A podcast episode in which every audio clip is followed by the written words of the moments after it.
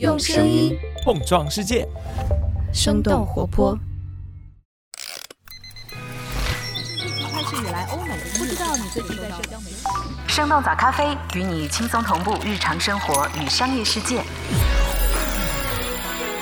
嗨，早上好呀！今天是二零二三年的五月十六号，星期二，这里是生动早咖啡。我是来自生动活泼的梦一，今天我们不仅会来关注一下微信公众号和视频号带货方式的结合，也想和你一块儿来看看发布财报之后京东更换 CEO 的最新动态。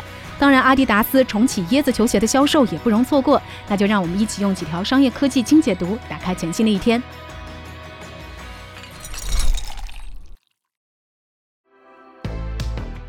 微信公众号接入视频号小店，进一步加强电商功能。五月十一号，微信官方公众号发布消息，表示微信公众号在绑定了视频号之后，可以在推文当中插入视频号小店的商品卡片。微信表示，打通公众号和视频号小店，可以更好的帮助创作者变现，商家也能够直达创作者的粉丝。用户在公众号的文章当中下单，也能够有更好的购物体验。此前，微信的收入主要是依靠微信支付，或者是将流量引导给游戏广告。在去年七月，视频号上线了小店功能，被外界看作是视频号追赶抖音、快手的重要一步，也是视频号电商闭环的标志。腾讯创始人马化腾曾经公开表示，视频号是全公司的希望。仅仅在去年第四季度，视频号就为微信带来了超过十亿元的收入。财信的分析认为，虽然视频号的收入绝对值在腾讯总营收的占比还很小，但是它的成长性让市场迅速拉高了对它的期待值。苹果测试 M 三芯片，最快将会在今年年底上市。五月十四号，根据彭博社长期报道苹果公司的记者 Mark Gurman 的报道，苹果公司正在测试下一代的 M3 芯片。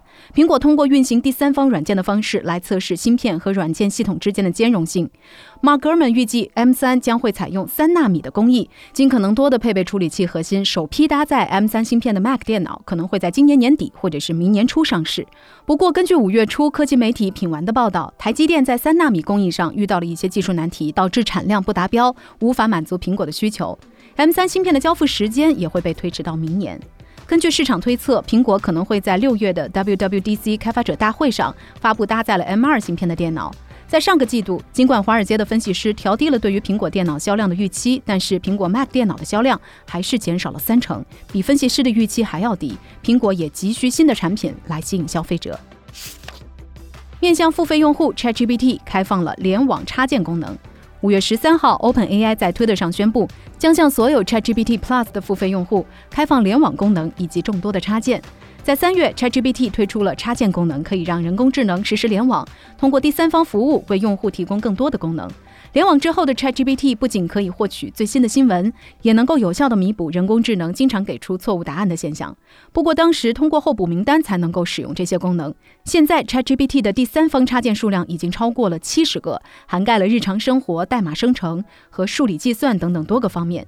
中金公司的分析认为，ChatGPT 插件实现了模型和应用之间的互相调用，未来有希望成为 AI 时代的操作系统。就在上周结束的 Google I/O 大会上，Google 也展示了自己的 AI 聊天机器人 Bard 接入第三方服务的使用场景。除了我们之前节目所介绍过的 Bard 与 Adobe 合作生成图片，Bard 还接入了配送服务 Instacart、教育网站可汗学院等等多种第三方服务。紧追亚马逊，Meta 推出服务于广告商的生成式 AI。五月十二号，Meta 推出了面向广告投放者的人工智能工具 AI Sandbox。通过 AI Sandbox，广告主可以针对不同的受众生成不同风格的素材，同时不丢失广告的核心功能。AI Sandbox 还可以针对不同的投放平台，比如说 Facebook、Instagram 和短视频服务 Reels，来生成不同尺寸和不同比例的素材。目前的 Meta 正在一部分的广告主当中来测试这款工具，预计到今年的七月，AI Sandbox 才会被大范围的推广。Meta 的高管表示，这款工具可以帮助广告主节省时间，达到更好的投放效果。根据 Meta 最近的季度财报，Meta 的全部营收当中有百分之九十八都是广告所带来的。扎克伯格也表示，AI 将会影响 Meta 所有的应用和服务。除了 Meta，我们早咖啡在上周节目也提到了，亚马逊也在组建内部团队，专门为广告主研发生成式 AI 工具。京东发布财报，首席财务官出任 CEO。五月十一号，京东公布了今年第一季度的财报。一季度京东的收入大约是两千四百亿元，同比增加了百分之一点四，经营利润是六十四亿元。不过，京东电子产品、家用电器和日用百货的收入都在减少，物流服务则同比增加了六成。在控制成本方面，京东的营销开支、研发开支都在减少，新业务的亏损也在收窄。在发布财报的同时，京东在港交所发布公告，表示现任的 CFO 徐冉将会接替徐雷担任京东集团的 CEO。和在京东任职十二年、担任过京东商城、京东零售等多个岗位的徐雷不同，徐冉曾经在普华永道工作了接近二十年的时间。二零一八年七月加入之后，帮助京东完成了一系列的并购、重组和上市的工作。有京东员工在接受三十六氪采访的时候表示，互联网现在越来越关注生意的本质，没有谁会比 CFO，也就是首席财务官更懂得赚钱。极兔与顺丰达成交易，收购加盟快递业务蜂网。五月十二号，顺丰控股发布公告，将旗下的蜂网速运转让给了极兔快递。这笔收购的金额达到了十一点八三亿元，这也是二零二一年六十八亿收购百世快递之后，极兔发起的又一笔并购案。被收购的蜂网速运成立于二零二零年，以加盟的方式为主，主打经济型的快递业务。和顺丰的主要业务相比，蜂网的业务更加下沉，可以对标三通一达等等公司。根据国金证券的数据，今年一季度顺丰速运平均每单的收入大约是十六元，而蜂网速运的收入则基本低于三块。目前蜂网仍然处于亏损的状态，去年全年以及今年一季度，蜂网亏损达到了九亿元。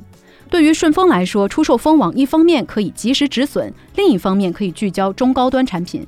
有业内人士在接受澎湃新闻采访时表示，对于极兔来说，拿下蜂网一定程度上会提高他们未来在快递市场的份额，对极兔上市估值的提升也会带来一定的帮助。今年二月，曾经传出过极兔计划在香港 IPO 的消息。富士康一季度净利润腰斩，全年收入预测不乐观。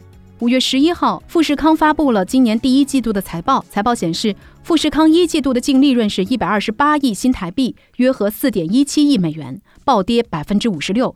这也创下了他们三年以来的最大季度跌幅。暴跌的最大原因是富士康所持有的夏普股票在这个季度进行了巨额减记，同时也因为全球经济低迷，导致智能消费电子产品需求下滑。富士康的创始人郭台铭此前将显示面板视作是科技行业的战略资源。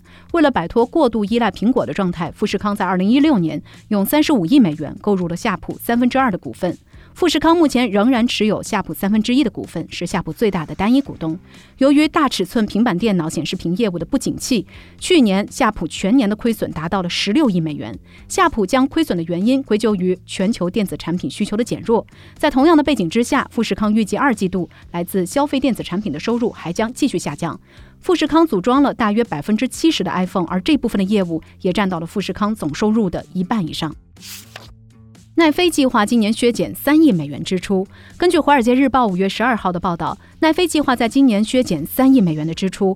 由于在美国打击共享密码的计划推迟到了第二季度，奈飞也承担了额外的盈利压力。为此，奈飞也选择削减成本的选项。根据此前奈飞的调查，这些高级账户屡屡遭到家庭成员以外的用户租借，也造成了巨大的损失。今年以来，奈飞在多个国家和地区打击共享账号的行为，也成功的在今年一季度帮他们获得了额外的营收收。增长，但是最近奈飞则表示将会推迟打击多人共享账号的计划，可以帮助他们探索更好的业务模式。流媒体行业竞争激烈，营收增长放缓的奈飞也一直在缩减支出。去年五月到九月，这家公司先后解雇了大约四百八十名的员工，占到他们员工总数的百分之五。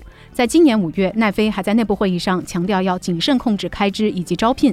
除了这些措施之外，奈飞还表示将会重组电影部门，削减中小成本电影和纪录片的开支。阿迪达斯公布椰子鞋库存处理计划。五月十二号，阿迪达斯公布了旗下椰子运动鞋的库存处理计划。他们将会继续发售总价值超过十二亿美元的椰子库存，并且准备把部分的收益捐赠给受到 Kanye West 不当言论所伤害的相关组织。椰子是阿迪达斯和音乐人 Kanye West 合作的潮流品牌，曾经也是阿迪达斯的热卖产品之一。不过，随着 Kanye West 的大量不当言论而受到抵制之后，去年十月底，阿迪达斯宣布完全停止和 Kanye West 的合作，椰子鞋也陷入了滞销困境。